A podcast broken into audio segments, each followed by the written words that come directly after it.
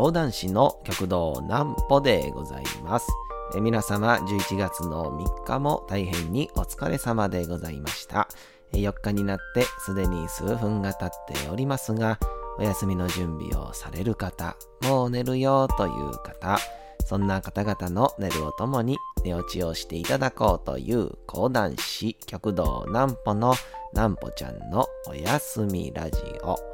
このラジオは毎週月曜日から木曜日の24時から音声アプリサウンドクラウドにて配信されております。そして皆様からのお便りもお待ちしております。お便りは極道南歩公式ホームページのおやすみラジオ特設ページから送ることができます。内容は何でも結構です。ねえねえ聞いてよ南歩ちゃんから始まる皆様の日々の出来事や思っていることなどを送ってください。えご希望の方には南歩ちゃんグッズをプレゼントいたしますので、住所、お名前もお忘れなくというわけでございましてですね。さて、今日が何の日だというところで行きましょうか。なんぽちゃんの今日は何の日さて、本日はですね、えー、もちろん皆様ご存知やと思います。11月3日、文化の日でございますね。で意外とこの文化の日って言われてもね、なんかあんまピンとこないと思うんですけど、まあ、どういう日かと申しますと、今日がですね、まあ、こういうの改めて見たことないと思いますからね。えー、1946年のこの日、平和と文化を重視した日本国憲法が公布されたことを記念して、1948年公布制定の祝日法で、自由と平和を愛し文化を進める国民の祝日に定められたということで、交付されたことを記念してこの日をやったわけですよね。まあ、でも憲法記念日は5月3日ですからね。はで戦前は明治天皇の誕生日であることから明治節という祝日だったということで。へえ。いや、こんなもん調べてみんとわかりませんからね。あの、明治天皇をね、あの、元阪神の井川にそっくりなね。僕もその覚え方しか、えー、してませんからね。えー、ぜひ、あの、今気になった方はですね、また、今でも結構です。また、いつかね、明日でも結構ですから、あの、えー、阪神タイガースの井川を、調べた後に、えー、明治天皇の顔をですね、検索してもらえるとですね、めちゃくちゃ似てますから。めっちゃ似てるんですよ。それでね、このね、文化の日がね、あの、一応僕、あの、これはまあ、あの、非常にこう、情けない話なんですけど、そんなこう、辞書引っ張り出したりとか、えー、そんなんじゃなくて、一応あの、携帯でね、あ、のネットで、あの何の日、何月何日って言っただけで、何の日っていうのをまとめてくれてるっていうサイトがあるんですよ。めちゃくちゃ便利なのがあって、で、それのところで、こう、ページで、まあ、この文化の日以外にも、いろんな日をね、今日はこんな日ですよ、あんな日ですよ、みたいなのがあるんですよね。で、こう、一つがあるのが、もう一つね、こうね、文具の日っていうのが あるんですよね。文化の日と一緒で、文具ね、多分筆記用具とか、鉛筆とか、ボールペンとか、文具の日っていうのがね、あるんですよ。で、これあのー、まあ、どういう感じでね、文具の日なんやろな、みたいな。まあ、先ほど文化の日やったら、まあ、直接憲法には関係ないけど、そういうふうに、えー、こう、今後憲法ないし生活、そして文化を、えー、愛していこうという日だ、みたいな、まあ、理由があったりするじゃないですか。まあ、通ってるじゃないですか。で、この文具の日ってね、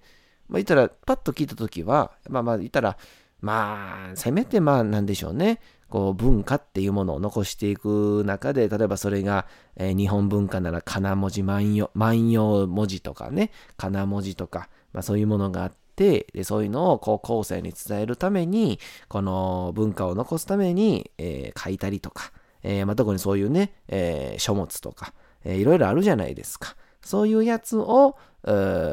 ね、え文具の日っていうことにしたのかな、みたいな感じでね、えー、思ったんですけど、一応ですね、これ理由が書いてるんですよね。えー、東京都文具事務用品商業組合らが1987年に制定っていう、どこ？っていう。まあまあまあ、まあいいじゃないですか。これはまあ全然いいんですよ。問題ないんですよ。となった次にね、えー、こう理由ね。文具と文化は歴史的に同じ意味ということから文化の日を記念日とした。どういうことっていうな どういうことっていう文具と文化は歴史的に同じっていうね。うん、だいぶちょっとわからないですね。うん、これ全然わからないですね。でね、あのー、もう一個あるんですよ。もう一個が、えー、レコードの日っていうのがあって、えー、日本レコード協会が1957年に制定。レコードは文化財ということから文化の日を記念日としたってじゃあ何でもええやんっていう CD でもラジカセでもひいては何ですか？布団でもええやんっていう布団確か2月10日とかですかね。ひ、風の風と10で布団みたいなね。そんなんがあったと思うんですけど、こんな、何でもええやんっていうね。で、まあまあ、このもう一つ漫画の日ってのがあって、漫画の日は、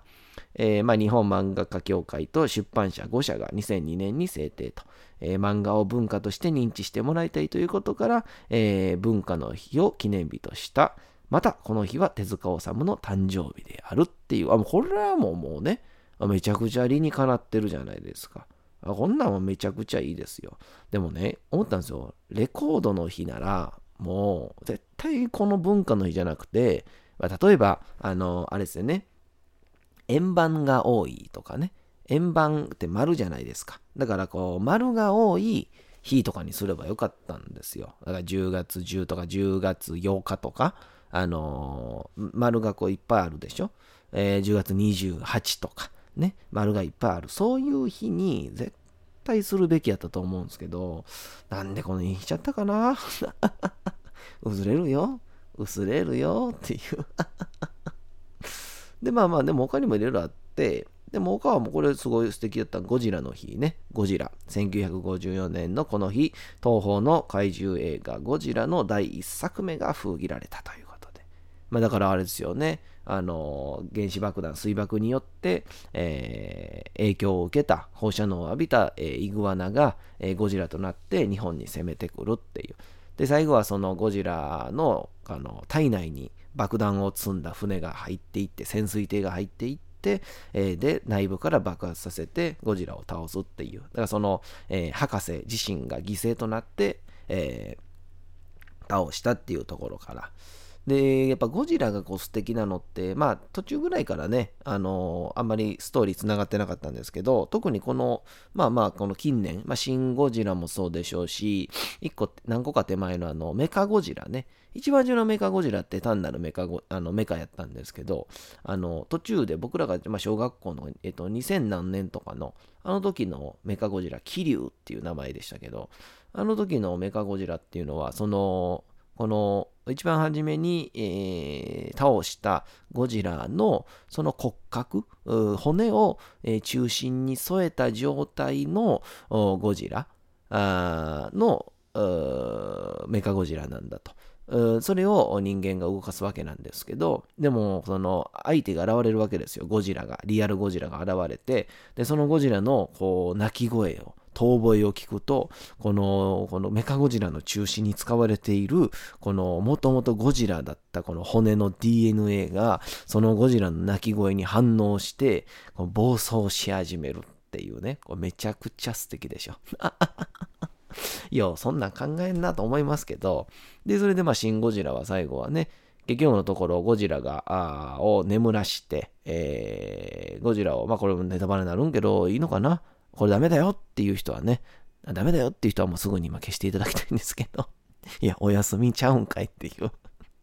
あのキンキンに凍らしてね、あの、この街中に、街中にゴジラがその残ったまま、えー、人間たちは生きていくという、いわゆる核との共存、核燃料との共存だというところで、えー、話は終わるんですけどね。まあ、でも最後なんかちょっとこう動くんちゃうかみたいな雰囲気で終わらせるんで、もしかしたら何かに、えー、続くのかな、みたいなのが、えー、あったりいたしましたけども。さそんなこんなでね、えー、今日が3日なんで、まあ、一応こうお世話になってるというか僕も出演しますんで、一応ね、えー、極道南流独演会のちょっとお話もしようかなと思ったんですけど、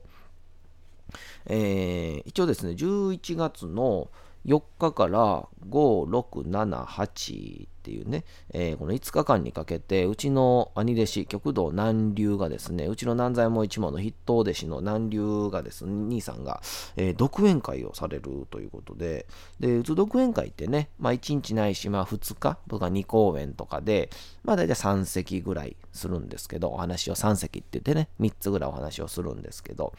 でもあの、今回に関しては、3席かける、えー、5日間。ね、3席かける5日間ですよ。約15席。一応最後のね、7、8、あの2日間は、長考って言って、1個の話が1時間ぐらいある。まあ言うたら本当に、えー、講談師の本当にこう、まあなんていう試されるというか、腕力、もう腕力、技術が本当に試される、えー、そういう会になる話なんですけど、じゃあ最後に、えー、まあ、やぶい原意って言ってね、あの、名医、あの、お医者さんの話なんですけど、まあ、これは、やぶい原意という、このやぶ医者の語源ともなったと言われている、このやぶい原意っていう、えー、そこら辺の話があったりとか、あとはこの最終日には鬼あざみ聖吉と言って、えー、まあ、え、なかなかこの胸郭って言って、まあ、あの、え弱きを守りああ、強きをくじくみたいな、まあ、現在の、今、ヤクザとは言われるんですけど、まあ、今とは少しまた違った感じの胸郭っていうものが、えあったりとかで、その髪型って結構そういう少ないんですけど、大阪の方はその胸郭っていうのが、え少ないんですが、あその中でも、何は胸郭伝として残っている鬼あざみ聖吉が、あ最終日、約1時間ぐらいのが、えー、あったりしてですね、で、この、えー、5日間があるんですけど、その5日間の、まあ、前座という開口一番、一番初めに喋るっていうのをですね、えー、若手たちがあすることとなっておりましてですね、で、初日4日、特にもう明日ですよ。明日が、えー、極道南紀というね、えー、もともと吉本新喜劇で出ていた極道南紀というのが、えー、去年、え入門しましたんで、まあ、僕と同期ということで、まあ、芸歴はもう全然違うんですけど、まあ、本人も同じ芸歴でやっていこうというテーマでやってますんで、えー、同じ1年目ということで、えー、4日に出演いたします。そして私が5日。そして6日が極道南雲兄さん。そして7日が極道南霊お姉さん。そして8日が極道南夜ということで、まあ、以前このラジオでもね、何回かご紹介したんですけど、えー、四代目南陵のご子息ということで、まあ、プリンスですね、息子さんですございます。そっくりなんですよ。もうね、そっくり。もう写真見ただけでそっくり。もう、上唇がちょっと上がったところそっくり。そんな細部まで見てるかどうかわかりませんけどもですね。そう。で、この先言うたそのね、最後の最終日の極道南野が出演する最終日っていうのが、鬼あざみ聖吉という、これは四代目南陵が非常にまあ愛したと申しますか、非常に手を加えて作った、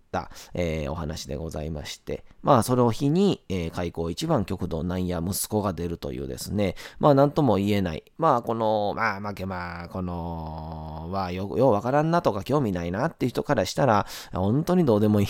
どうでもいいなんか言ったらダメなんですけど、えー、わからない話なんですけども、えー、まあ非常にこう、四代目をね、知ってらっしゃったりとか、まあ逆に極道なんやという人を知っていて、そして、あこの話が実は四代目が、あから、え、南流兄さんが引き継いだものだっていうのが、分かったりすると、非常に楽しくなるんじゃないかなというような、ね、内容になっておりますんで、えー、ぜひとも見ていただきたいと思いますけど、一応ね、これの、なんていうか、あ7日かな ?7 日のチケットがね、もう売り切れてるんですよ。もう南蓮お姉さんのやっぱお力ですね。えー、やっぱりもファンも持ってらっしゃいますから、もうこの日が、もともと兄さんのね、独演会ってだけでも、たくさんチケット売れるんですけども、南蓮姉さんが出るということで、完全に売れ切れておりまして、で、プラス、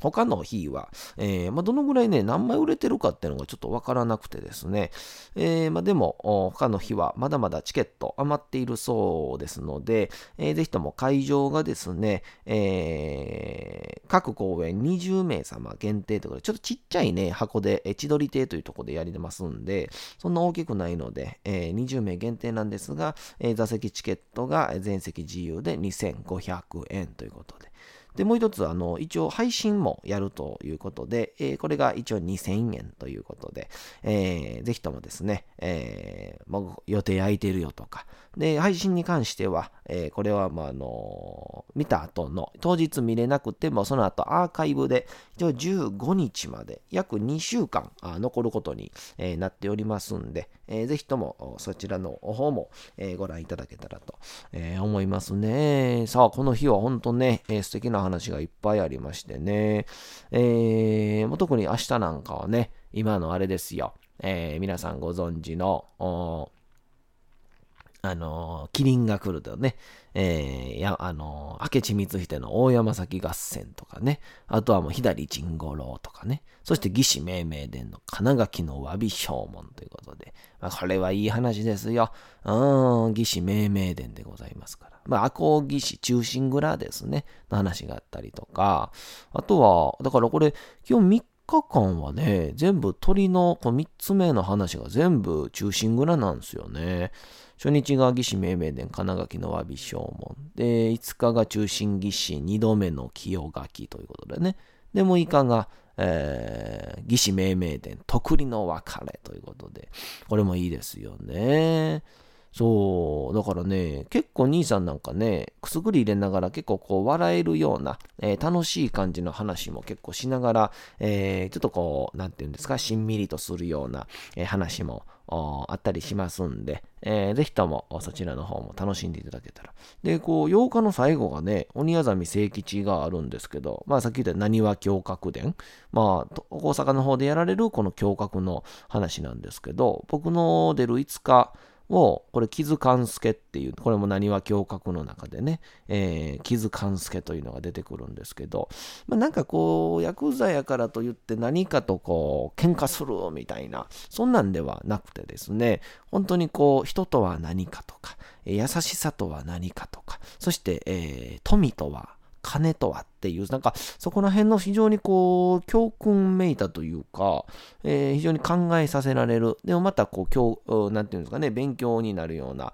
えー、そういうような内容になってますんで、いや、これぜひともね、えー、見ていただきたいと思いますね。あとでもどれかな？僕一番でもこれ、ぜひとも面白いなと思うのは、この、でも8日かな、やっぱり。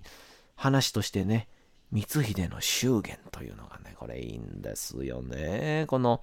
光秀のね、えー、ご結婚をする相手がいらっしゃって、でもその相手というのは、あ双子なんですよね。で、双子で、で、どっち、お姉ちゃんとかな、結婚するって話になったんですけど、ご病気でちょっと、こう、顔が崩れてしまうわけなんですよね。顔が崩れてしまうわけなんですよ。で、そこで考えたのは、やっぱこんだけ崩れてしまったら、まあ、今の時代だったらわからないですけど、まあ、当時からしたら、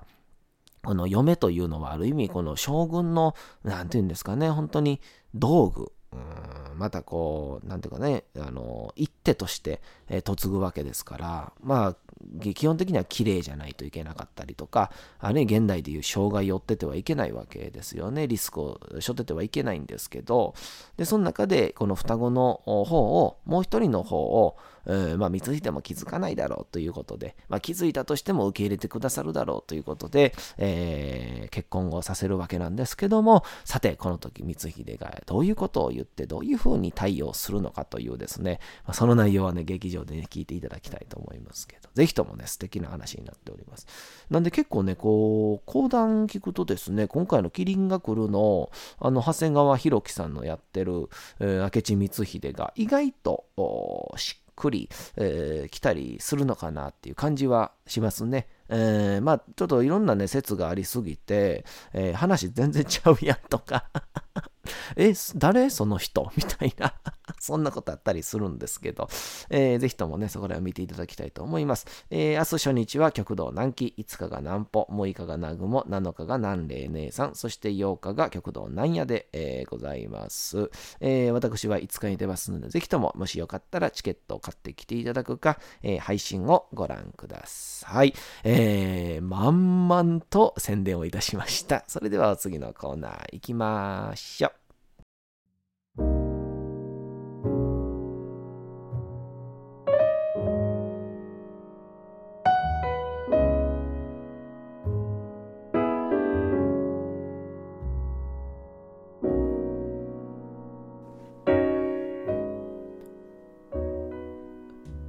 さて、時刻は24時20分を過ぎました。皆様、小さい頃眠れなかった時に、お父さん、お母さん、おじいちゃん、おばあちゃん、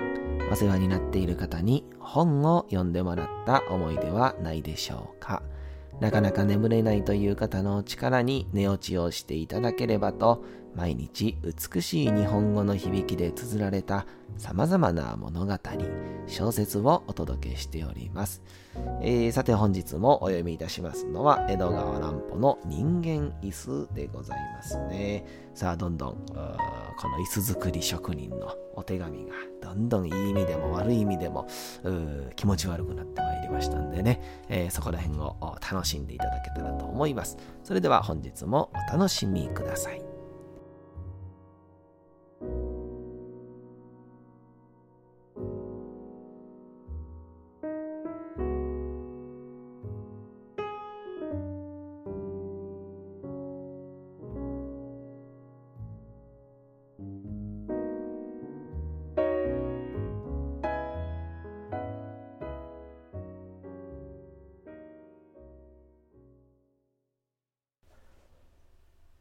人間椅子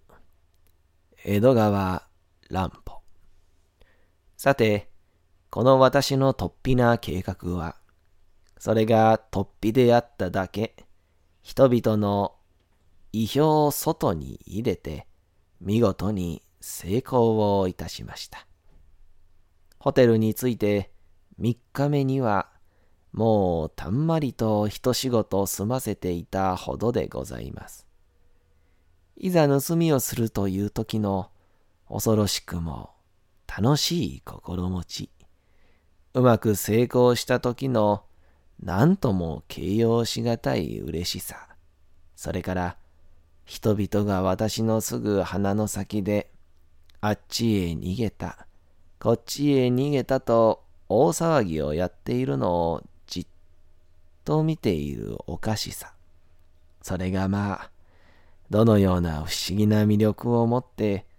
私を楽しませたことでございましょう。でも、私は今残念ながら、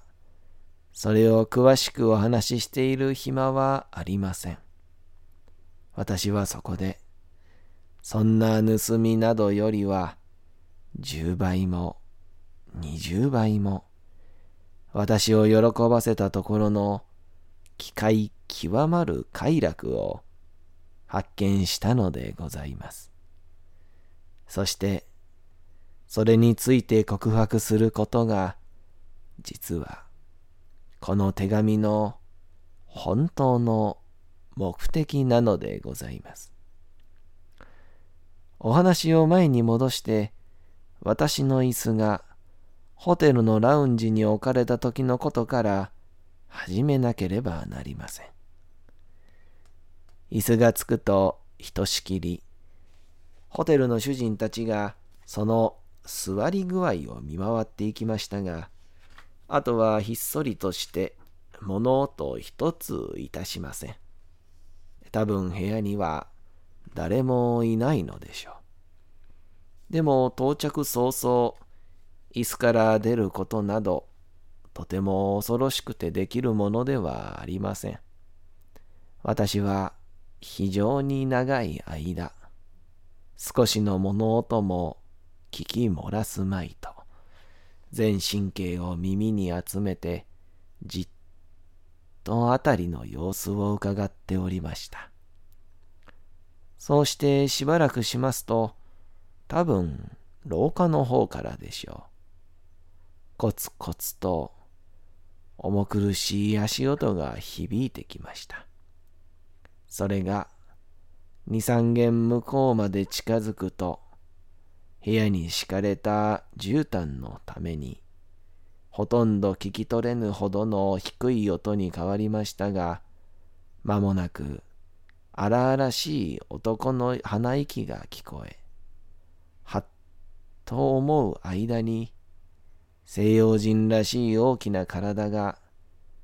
私の膝の上にどさりと落ちて、ふかふかと二三度弾みました。